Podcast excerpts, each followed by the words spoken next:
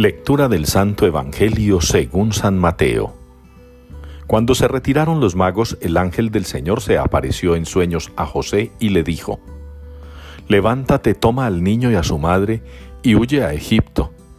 Quédate allí hasta que yo te avise, porque Herodes va a buscar al niño para matarlo. José se levantó, tomó al niño y a su madre, de noche, se fue a Egipto y se quedó hasta la muerte de Herodes, para que se cumpliese lo que dijo el Señor por medio del profeta. De Egipto llamé a mi hijo. Al verse burlado por los magos, Herodes montó en cólera y mandó matar a todos los niños de dos años para abajo, en Belén y sus alrededores, calculando el tiempo por lo que había averiguado de los magos. Entonces se cumplió lo dicho por medio del profeta Jeremías. Un grito se oye en Ramá, llanto y lamentos grandes.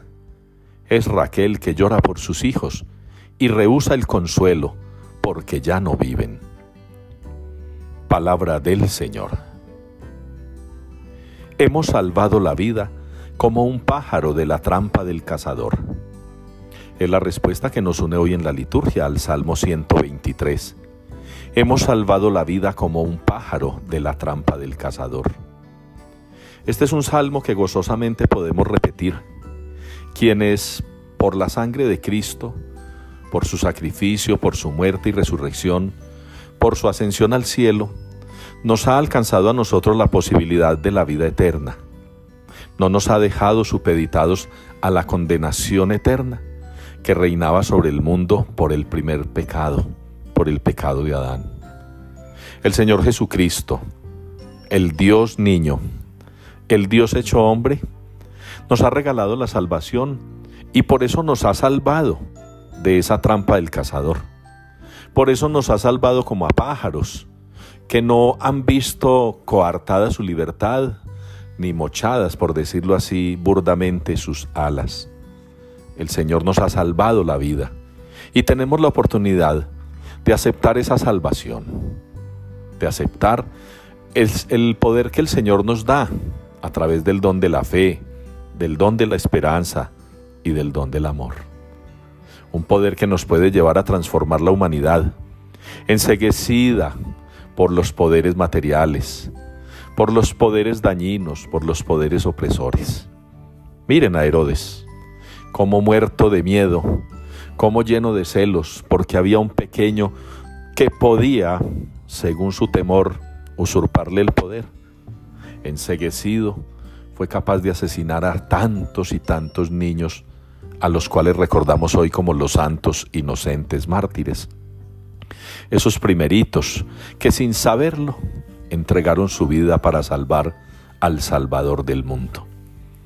Ustedes y yo, que experimentamos todo tipo de opresiones, que experimentamos todo tipo de abusos de poder, en todas las instancias, en todas las instituciones humanas y de las que se hacen llamar divinas también.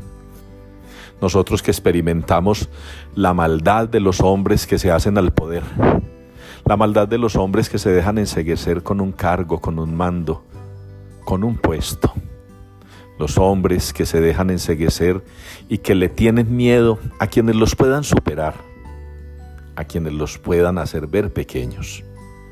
Nosotros que hemos experimentado lo que es la persecución, lo que es la difamación, lo que es la falsa acusación, lo que es que se nos vengan encima porque despertamos envidias o celos, a aquellos que ostentando el poder son tan inseguros de sus pobres capacidades que temen que cualquiera pueda hacerles daño y por eso van matando no solamente cuerpos, sino también almas, mentes, corazones. Van matando esperanzas, anhelos y muchas veces, incluso en la iglesia, van matando la posibilidad del cambio y la transformación que el Señor nos ha venido pidiendo.